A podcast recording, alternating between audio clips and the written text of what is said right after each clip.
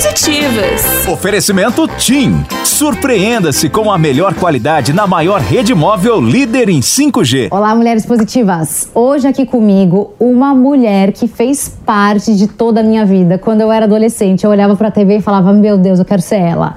Hoje ela é atriz, produtora e diretora artística. Priscila Fantin, obrigada pela sua presença. Imagina, obrigada a você. Eu tava te falando fora do ar que você está para a VTube para as meninas de 10 anos. da minha época, não é? Eu não sei. Verdade. Eu não consigo ter essa dimensão assim. Não? não. Ah, para. Não. Verdade. Você não se sente assim? Não, não, não nesse comparativo, né? Porque mudou tanto hoje em dia o que, que é a mídia, o que, que consomem, que eu não consigo ter esse comparativo do que, que hoje seria o que eu representei para tanta gente naquela época. Porque é, é outro tipo de, de é cenário, né? É, a gente via pessoas nas capas de revistas nas bancas, no comercial da TV, que hoje em dia também diminuiu muito, né? O Instagram tomou conta, o, as redes sociais tomaram conta, não só o Instagram. E aí é outro tipo de, de, de, de, de conteúdo, de, de, do que as pessoas bebem, né, dessas fontes, e aí eu não consigo ter uma dimensão. E eu ainda acho que na sua época era ainda mais poderoso, porque era a, a, a, musa da. Musa, não sei se a palavra é melhor musa, né? Mas a, a estrela. Da, palavras ótimas. Da Malhação, a estrela da novela, da outra novela da novela, e depois daí tinha Band, Record, SBT Globo. Sim, era isso, era isso é. Não tinha é. mais nada. Hoje você entra no Instagram, a gente estava até falando fora do ar. Você entra no Instagram, uma pessoa com 30 milhões de seguidores, é você muita... nunca ouviu falar, você não sabe quem é essa pessoa. É muita gente, né? E que fala para nichos diferentes. Então, às vezes, a gente de fato não consome. E tudo bem, né? Acho tudo que bem. tudo bem, tudo bem. Tem, Tem muita bom gente. Lado ruim também, é. né? Deu muito, muito espaço para muitas. É, isso é bom. Tem muita gente.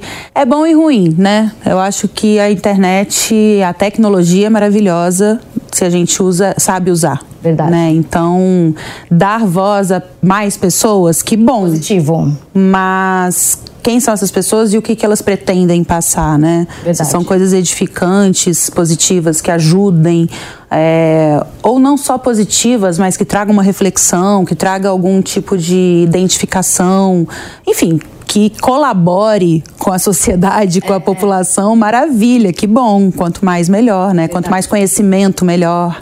Mas também, se for por um outro lado, aí é pior. Se a gente ficar, se a gente for falar só de coisas é, de um padrão inalcançável, de pessoas que parecem que têm a vida perfeita e que mostram só o lado positivo da, da vida ideal que não existe, mas que pessoas acham que existe e não conseguem alcançar. Isso traz mais ansiedade, traz mais depressão. depressão o mal do século. O mal do século. Depressão. E você, e você viveu isso? Eu vivi, vida? vivi e ainda não era nesse contexto, né?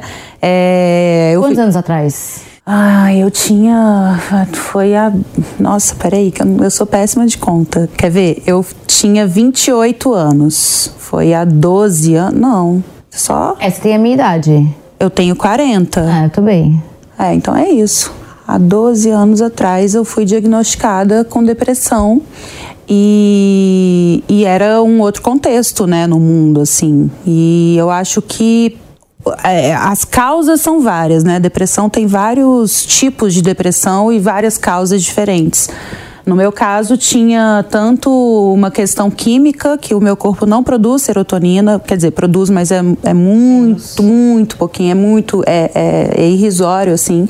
É, e também tinha uma questão de não ter tido tempo para um autoconhecimento suficiente até atingir ali um dia a dia de trabalho com 16 anos que não me permitia ter certas vivências que seriam necessárias para eu me descobrir mais, assim, sabe? Trabalhava muito. Trabalhava muito. Mas como é que era? Assim, me, me conta um pouco do, do começo. Você fez o primeiro, o seu primeiro comercial com 5 anos de idade? Sim, isso foi assim. Eu, é, eu sempre quis seguir os passos da minha irmã, né? Minha irmã é 7 anos mais velha que eu. Então, aos 5, é, minha mãe me pegou na escola, foi buscar minha irmã num, numa, numa foto publicitária que ela estava fazendo. Uma criança faltou, perguntaram se eu podia ocupar aquele espaço. Fui. Mas Fui porque achava legal, porque minha irmã estava ali fotografando também, e, enfim. Só que eu gostei do ambiente de publicidade, de é, cenário, cenografia. Eu achei aquilo muito legal, a luz, as cores, como tudo funciona no mercado publicitário, né?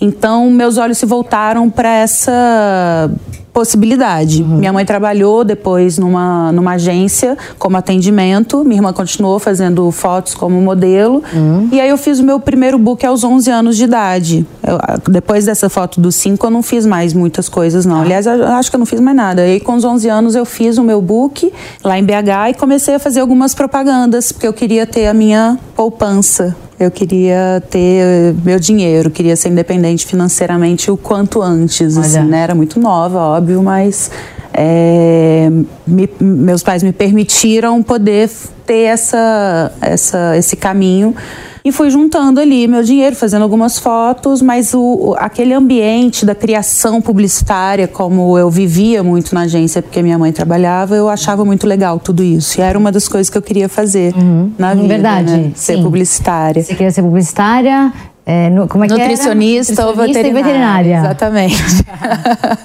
são, são coisas que, que eu gosto muito. Gosto muito de animais e do contato com eles, da relação com eles, o olho no olho, de entender a respiração, os sinais que eles têm.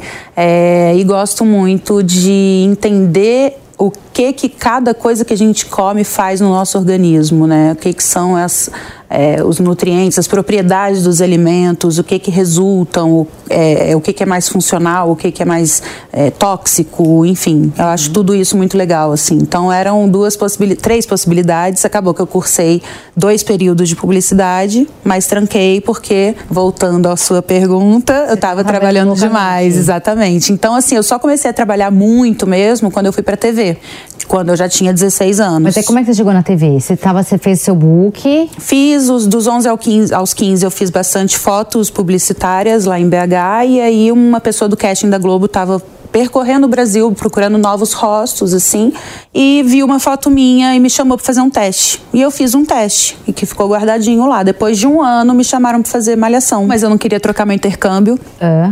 É, eu achava que estava sendo uma grande experiência de autoconhecimento na minha vida. É, eu tinha 16 anos, estava lá há uma semana. Onde, desculpa? Em Montana, divisa com o Canadá. Nos ah, Estados Unidos, divisa com o Canadá. Deus do céu. Uh. Muito frio. E estava lá numa nova família, com uma nova língua, nova cultura, e isso para mim era muito enriquecedor, né? Eu tinha uma visão do tenho uma visão do intercâmbio como algo muito enriquecedor. Aliás, todas as viagens que a gente faz para uma cultura diferente faz com que a gente reavalie, reveja tanta coisa, sabe, que a gente cresce. É, é, porque você entende que as coisas são todas relativas, existem parâmetros para as coisas que a gente convive num ambiente, então o certo e o errado são de acordo com esse ambiente. Se você vai para outro lugar, é outra história, né? O certo e o errado são diferentes. Ah, enfim, eu acho fascinante, assim, as diferenças culturais que a gente tem e o quanto a gente pode aprender quando a gente experimenta outra cultura. Então, eu estava muito feliz de estar ali naquela experiência, naquela oportunidade. E aí, com uma semana me chamaram, mas aí eu preferi não trocar essa experiência. Você ficou? Fiquei, porque Corajosa. a princípio era, tinham me chamado para eu fazer parte da figuração de Malhação. E eu achava que não valia a pena. E aí, depois, na segunda semana, me chamaram para fazer parte do elenco de apoio, que seria uma figuração que está mais presente junto com os, com os atores principais, que fa, fa, tem uma fala ou outra, que às vezes estão atrás na fila ali da, da cantina e, e, e trocam uma ideia. Ah, mas ruim também, vai. Aí eu também preferi continuar com a minha experiência no meu intercâmbio. E aí me chamaram na terceira semana para fazer o teste para Tatiana. Mas você já tinha atuado antes? Não. Nunca? Não. Gente, só porque viram uma foto maravilhosa, vamos chamar, pra ser atriz Porque eu fiz apenas. um teste com o texto. Ah, você fez, porque eles têm a memória muito boa, fotográfica. Fiz o teste com o texto lá e eles gostaram da forma como eu interpretei aquele texto que eles me deram. Foi o primeiro texto que eu li numa, em frente a uma câmera na minha vida, assim. E a partir desse teste, eles...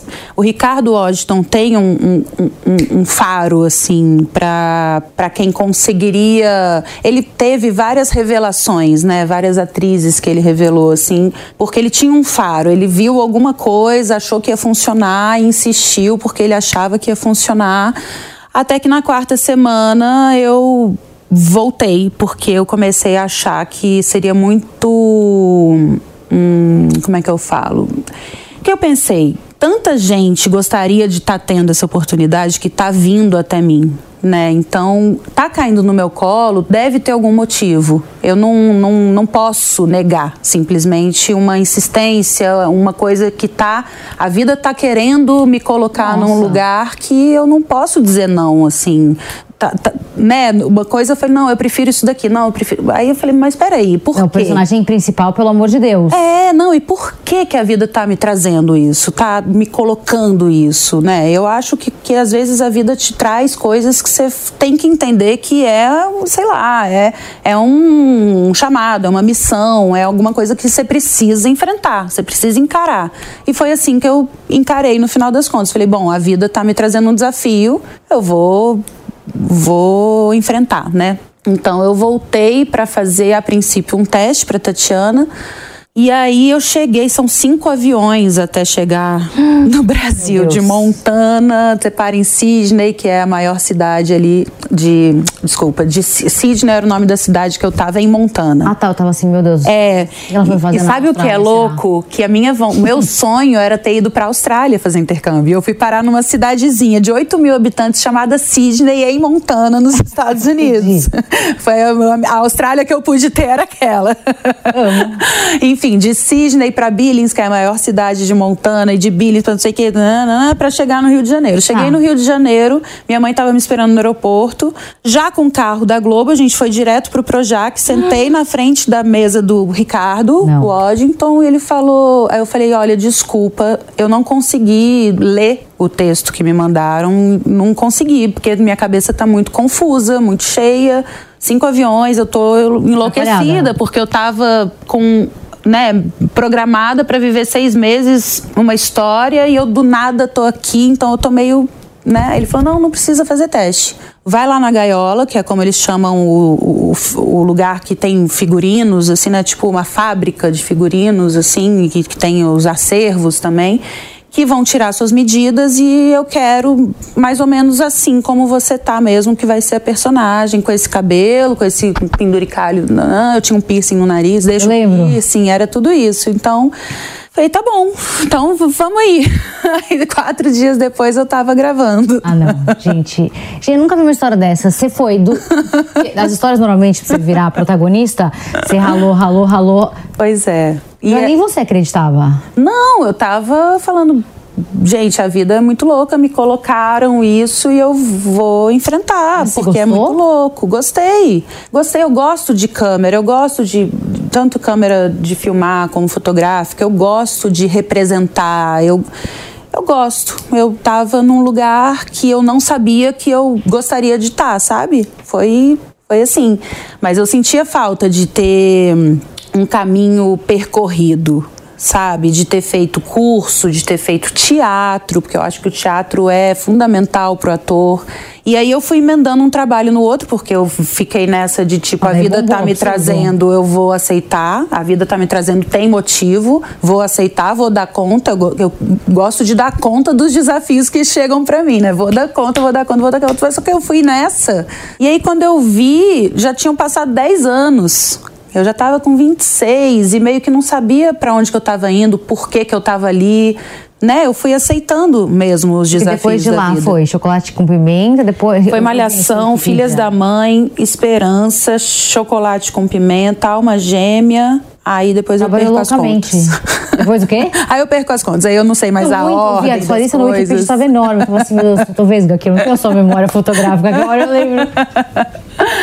Ai, aí foi isso. E aí eu, eu, eu, eu assumi um, um, um, um, é, um dia a dia, né, de muito trabalho, sem ter terminado de me formar, sabe? Foi contando essa história aqui, a gente percebe, né? Foi meio que de uma hora para outra mesmo, assim. Eu não, eu não, não foi algo que eu planejei, que eu almejei, que eu construí, que uhum. teve tijolo em cima de tijolo para estar tá num lugar seguro. Eu tava ali sem entender nada, né? e dando conta. Eu queria dar conta de fazer as coisas e fui dando conta de fazer as coisas, mas não do que de pensar em você. Mas não de pensar em mim, não de vivenciar todo o meu processo. Eu vivia as personagens, eu fiquei pra lá assim, aí aí a vida me obrigou a parar, né? Falou não, peraí, Aí eu comecei a, a ficar diferente, estranha. Na época não tinha tantas informações como a gente, que bom, tem hoje sobre é, é doenças é, é. mentais, sobre distúrbios emocionais e por aí vai. Então não entendi o que estava acontecendo comigo, né? E, mas eu estava me achando muito estranha, eu estava com medo de pessoas, eu estava querendo ficar escondida, enfim. E aí a vida me fez parar e começar todo um processo de autoconhecimento que não acaba nunca. Olá, mulher positiva! Você tem pensado na sua carreira profissional? A TIM e o app Mulheres Positivas uniram forças para oferecer uma oportunidade única que pode impactar a sua carreira. Já pensou em ter acesso a quase 100 mil vagas de emprego exclusivas para mulheres dentro de só um app? Esse é o poder do Mulheres Positivas. Além disso, você pode aprimorar as suas habilidades com cursos gratuitos divididos em sete categorias. O Mulheres Positivas é um espaço onde você pode desenvolver tanto a sua carreira profissional quanto a sua vida pessoal com conteúdos educacionais abrangendo tópicos como autoestima, comunicação, saúde, inovação e carreira. E a melhor parte, você pode aproveitar tudo isso com a velocidade dos 5G da TIM, sem se preocupar com o consumo de seus dados. Não perca mais tempo, mude para TIM. Faça o download do app Mulheres Positivas e aproveite ao máximo todas as vantagens dessa parceria incrível. TIM, imagine as possibilidades. Mulheres Positivas. E hoje você tá uma pessoa completamente diferente. Você dedica seu tempo para você mesma, para sua casa, seus cachorros estavam me contando. Exatamente. Não abro mão assim da, da família que eu construí, da casa que a gente está construindo ainda, né? É, é uma obra que a gente, porque quando a gente se conheceu, eu morava no Rio, o Bruno em São Paulo, eu já queria sair do Rio. O Bruno tinha um AP aqui em São Paulo e aí a gente começou a trabalhar com a peça. Uhum. É, depois de seis meses que a gente estava junto, a gente montou a nossa peça. E aí a gente viajava bastante. No Rio eu já tinha uma estrutura é, é, em casa, né? O Romeu estava na escola e tudo mais. E aí para vir para São Paulo, é, quando a gente teve um convite profissional para vir para cá, que seria ficar em temporada mesmo, e aí uhum. tendo em vista que minha sogra, meu sogro moram aqui, meu pai mora perto, minha mãe mora perto, a gente falou, então vamos fazer essa estrutura funcionar uhum. em São Paulo, até porque é, quando se trata de um contrato profissional, né, a gente tem que ponderar muito as, muito as coisas e tomar essas decisões. E eu já tinha vontade de vir para cá, então tudo deu certo e funcionou da gente vir para cá. Ficamos no AP que o Bru tinha, mas eu sentia muita falta do chão, da terra, da natureza e de, dos bichos, porque eu tinha dois cachorros grandes que estavam num sítio esperando ter espaço, porque no apartamento não dava para eles, que eles estavam acostumados a correr, enfim. E aí agora a gente, aí a gente demorou procurando essa casa, foram três anos de busca, teve pandemia no meio e aí agora a gente está montando essa, realizando esse sonho da casa. Então assim são coisas que para mim hoje em dia são muito mais importantes do que qualquer outra coisa, sabe? É, a gente abriu nossa agência, é, a gente se agencia, né? Vi, adorei é, isso. É. E, e, o podcast de vocês, por que esse nome? É Como Amar Sem Dizer Eu Te Amo. Precisamos falar de amor isso. sem dizer eu te amo é o nome da nossa peça de teatro. Mas por que esse nome? Que a gente acha um título incrível que já propõe uma reflexão por si só. Então, da peça, a gente tem várias derivações. A gente tem já o projeto de longa, a gente tem o projeto para série. É, e aí a gente queria ter um podcast para falar de amor, porque a gente fez a peça para ser é, para poder para fazer turnê não só no aonde já está não só no circuito nacional de teatro, uhum, sabe? A gente uhum. queria ir para os lugares que não recebem teatro normalmente. E a gente começou a peça numa ação social, então a gente montou Legal. a história da peça junto com a ação social. Então a gente faz nosso espetáculo numa determinada cidade e a gente procura alguma instituição naquela cidade para ajudar. Legal. É, então a gente vai a cidades que nem tem teatro, a gente fez a peça, concebeu a peça mesmo para poder atender qualquer lugar, sabe? São só duas poltronas infláveis e a gente. E a gente desenha o cenário todo na luz. Então, o que a gente precisa é da luz e, e a gente.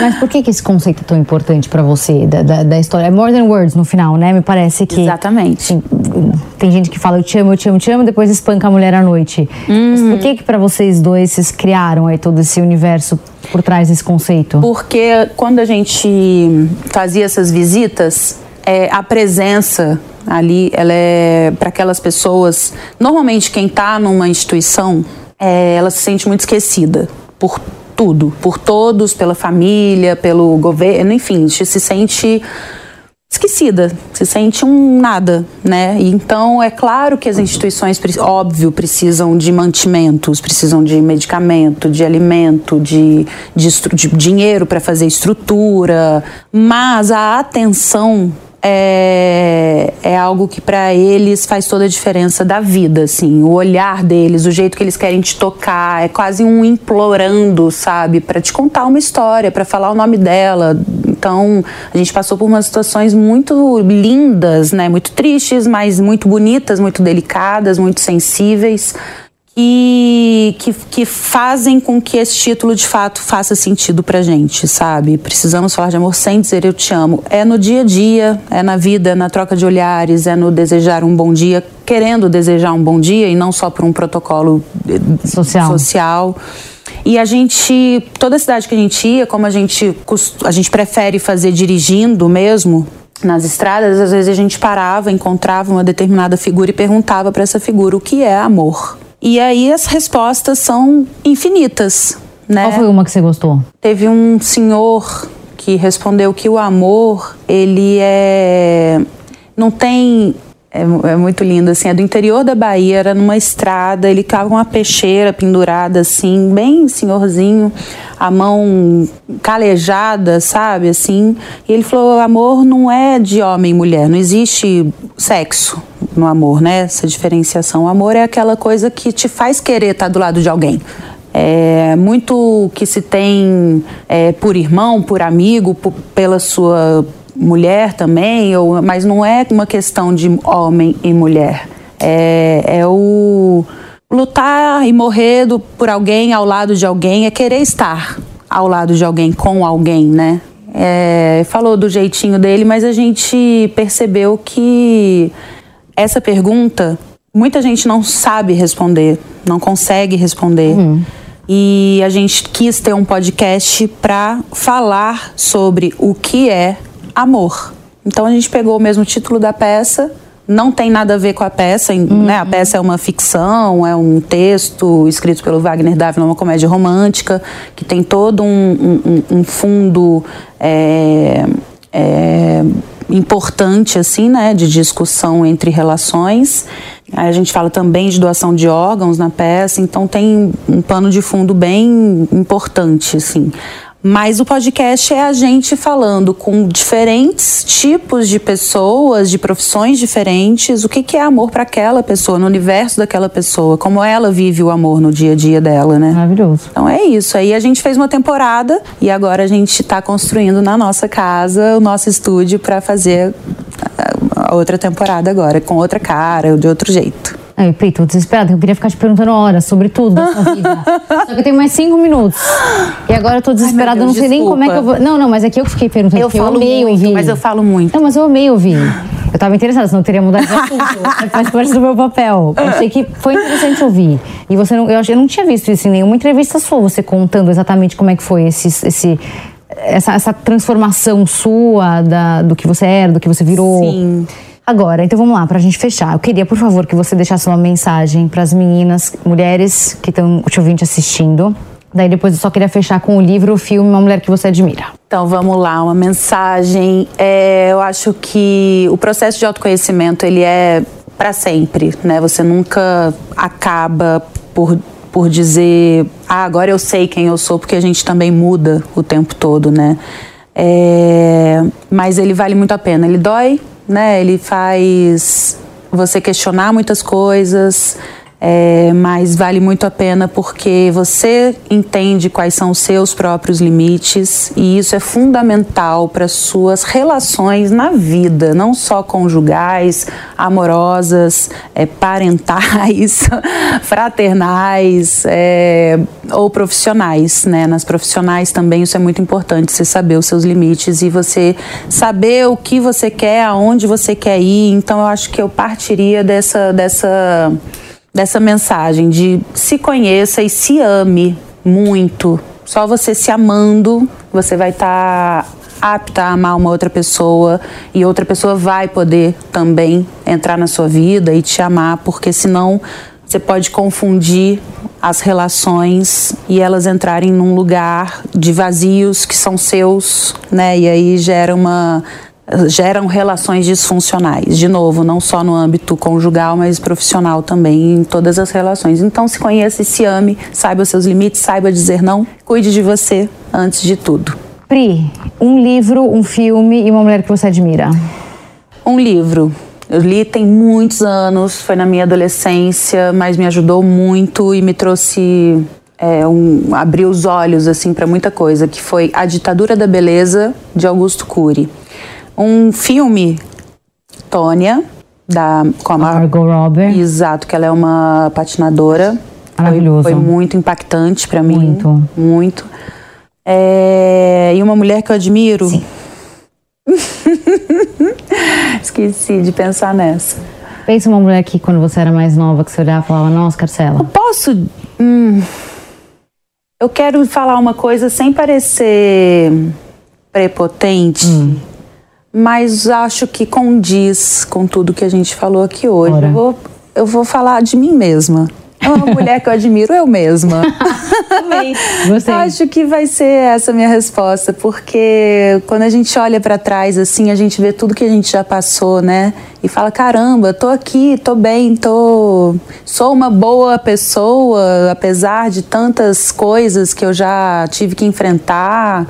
Quero o bem de todos. Eu sou muito legal, sabe? Assim, tipo, uhum. acho que quando a gente faz um retrospecto da nossa vida, a gente pode se admirar mais Talvez isso também seja uma mensagem, né? Seja você a mulher que você admira. Amei isso, porque o que mais tem é síndrome de impostora. A mulher que não aceita nem elogio.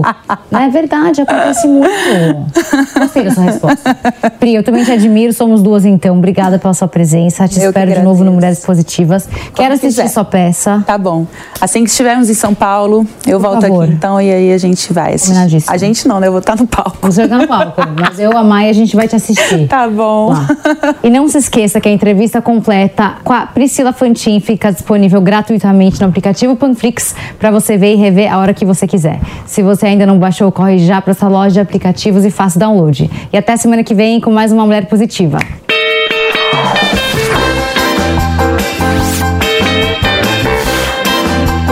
Mulheres Positivas. Oferecimento TIM. Surpreenda-se com a melhor qualidade na maior rede móvel líder em 5G.